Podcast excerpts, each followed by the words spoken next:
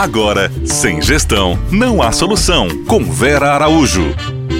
Olá, olá pessoal, como vamos? Vamos bem? Vamos trabalhando? Vamos seguindo? Vamos nos superando? Né? Bom, no nosso bate-papo dessa semana, além de eh, exaltarmos, continuarmos trabalhando a importância da inovação, da renovação dos nossos negócios, a gente também vai trazer alguns dos clientes, né?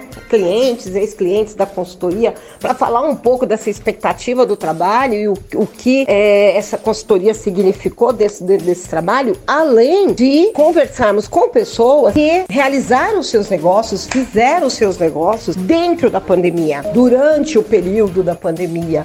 Guilherme, que está batendo papo com a gente, da ECUC, teve a sua cozinha finalizada, a obra finalizada, tudo, exatamente em abril de 2020. Foram alguns meses de porta fechada, pensando o que fazer, como vamos trabalhar, quais são os próximos passos e em setembro, outubro, a gente já estava com a cozinha funcionando a mil, com os clientes da produção própria, com a cozinha colaborativa, com a ideia de cozinha colaborativa voltada à locação por hora, por período, voltada a trazer pequenos empreendedores a trabalharem dentro de uma cozinha profissional bem montada, com equipamentos, com capacidade de volume de produção, é, foram ideias criadas, pensadas, planejadas durante a pandemia, né? Né? Então, quando é, tivemos a possibilidade de abrir, já abrimos com o negócio repensado, remodelado. Por quê? porque essa é a proposta. Eu quero falar com vocês. Eu recebi o jornal do Sebrae desse mês, de abril. Não sei se vocês acompanham o Sebrae, se estão inscritos, mas o Sebrae é uma entidade extremamente importante, extremamente forte para quem está no mundo do empreendedorismo, não importa a área.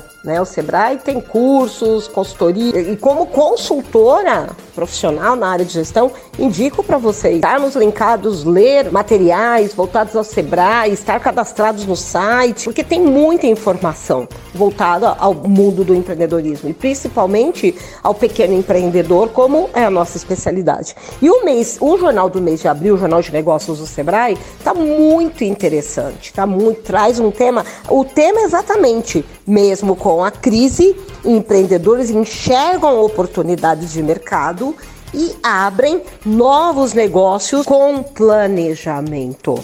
Nossa palavra-chave, né?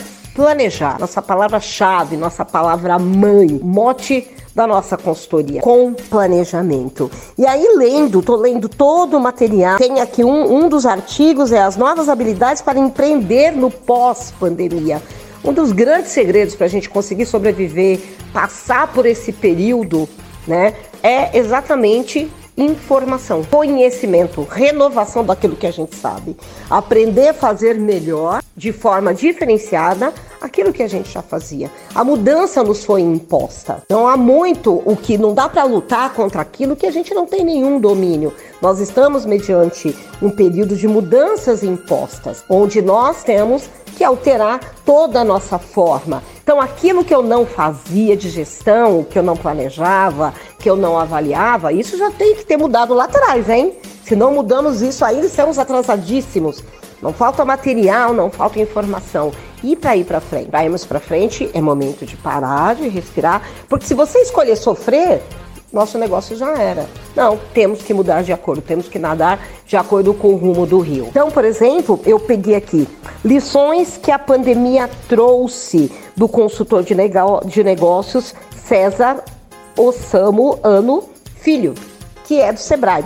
E eu achei super interessante que ele colocou aqui sete dicas, né? Sete lições dadas pela pandemia. Um, seu potencial pode ser expandido. Dois, se o cliente não vem até você, vá você até ele. Três, entregue para o cliente o que ele precisa e não o que você tem. Lembra, todo artista tem que ir onde o público está, mas não adianta levar a música que ele não quer ouvir. Essa, lição ela é fundamental para nossa reinvestimento, para nossa renovação. Quatro, investir tempo para gastar menos dinheiro. Isso é o planejar.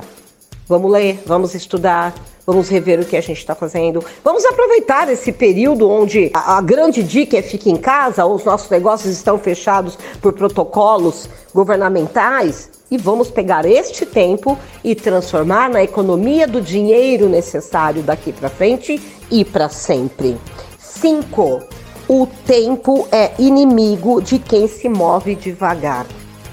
6. A produtividade não tem endereço. O home office, eu vou até ler o textinho que ele colocou. O home office se mostrou um modelo promissor aumentando a qualidade de vida, reduzindo custos, produtividade, com produtividade igual ou superior do trabalho dentro da empresa. Então não há endereço para ser produtivo, tem que ter compromisso. E sete, não estamos sozinhos, que é uma coisa que aqui no nosso podcast, com os nossos consultores, no nosso bate-papo diário, a gente defende. Até amanhã, pessoal. Você ouviu? Sem gestão, não há solução.